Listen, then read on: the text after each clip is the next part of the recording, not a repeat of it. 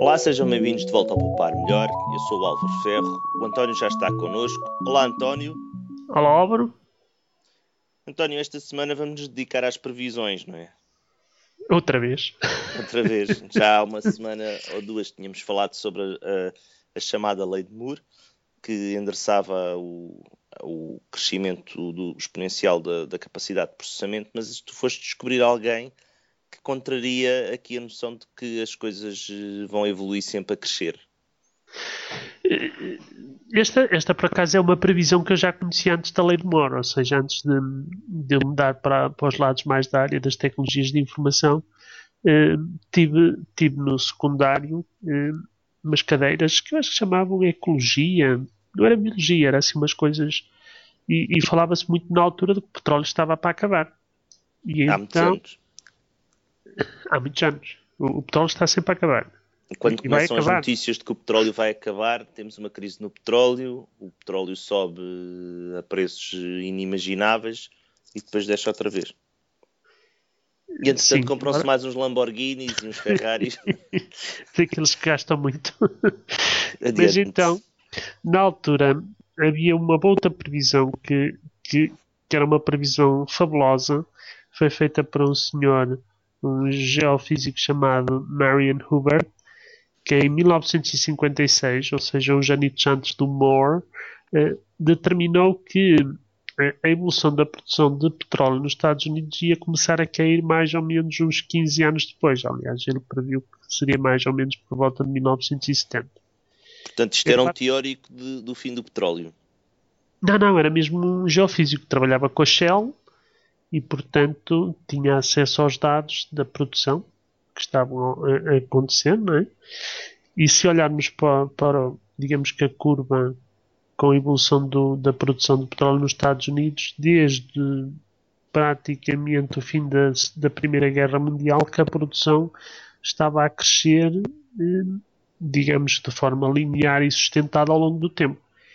E, portanto, em situações normais, a maior parte dos, eh, das pessoas que fazem previsões, eh, como muitos dos que temos cá, por exemplo, no nosso suburbo, diria que isto vai continuar a subir, está a subir e vai continuar a subir.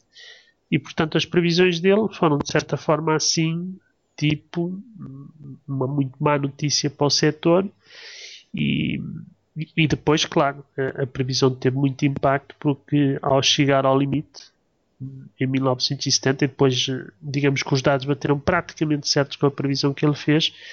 Um, dois anos depois dá-se a célebre crise do, do petróleo é? e, e pronto, muito, muito do que era a economia mundial de um momento para o outro eh, passou a ser diferente. Mas eh, agora esta regra vai ser, eh, esta curva do Hubert vai ser contrariada. Exato, é qualquer coisa que também vamos falar num, num outro artigo que a curva basicamente esteve pr praticamente perfeita até ao, ao ano 2000, 2005, mas a partir daí houve um outro fenómeno que basicamente inverteu a curva. Nós já tínhamos falado não... disso. Sim, já falamos no, no poupar melhor de, digamos, dos, dos, dos novos petróleos e gases não convencionais associados ao fracking, etc Estás a dizer que os petróleos obtidos do fracking são diferentes? És racista dos petróleos.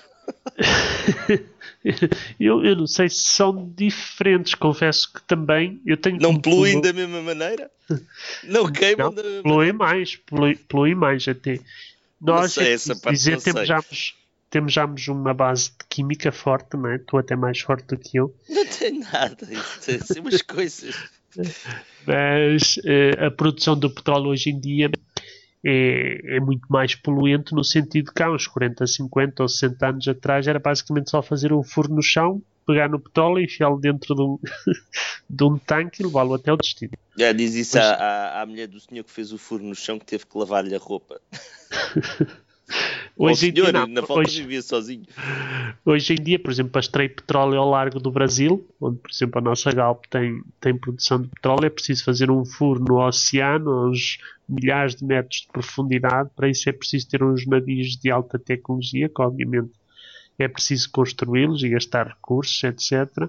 Depois é preciso extraí-lo lá das profundezas, depois é preciso processá-lo, etc. E, portanto, até que chega a, a, um petróleo como aquele que havia há umas dezenas de anos, vai um longo caminho e, portanto, muita energia se gasta e recursos se consomem. Portanto, nesse sentido é, é, é mais poluente. Mas aqui, basicamente, a, a, perspectiva da curva também se aplicará a esta nova forma de, de produção de energia, porque esta curva que nós vamos exemplificar com o nível de produção nos Estados Unidos tem-se vindo a verificar para outros países, desde o Médio Oriente até países, por exemplo, mais, entre aspas, desenvolvidos, como é o caso da Noruega, onde os noruegueses basicamente eh, fizeram uma coisa boa que é, eh, como tinham acesso aos dados desta curva e viram que ela também estava a comportar assim para os seus recursos, eh, começaram a amealhar algo antes que lhes acabe o petróleo. Portanto, basicamente permite perspectivar permite eh, justamente prever como é que vamos gerir o nosso futuro em função daquilo que sabemos que é mais ou menos um comportamento que tem vindo a ser testado e verificado ao longo dos anos. E isto mais cedo ou mais tarde vai acontecer.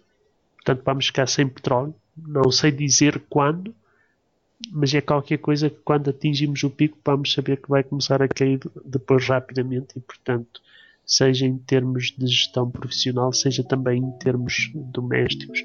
É algo que temos que começar a pensar sempre que investimos no futuro em qualquer coisa que tenha, digamos, um prazo de vida de médio e longo prazo. Não é? Portanto, é, mas isto, pronto, é, é, algo que já todos sabemos, não é? mais dia, menos dia. É, o petróleo vai começar a escassear e temos que nos preparar para esses tempos. António, esta semana ficamos por aqui. Obrigado, António. Adeus, Álvaro.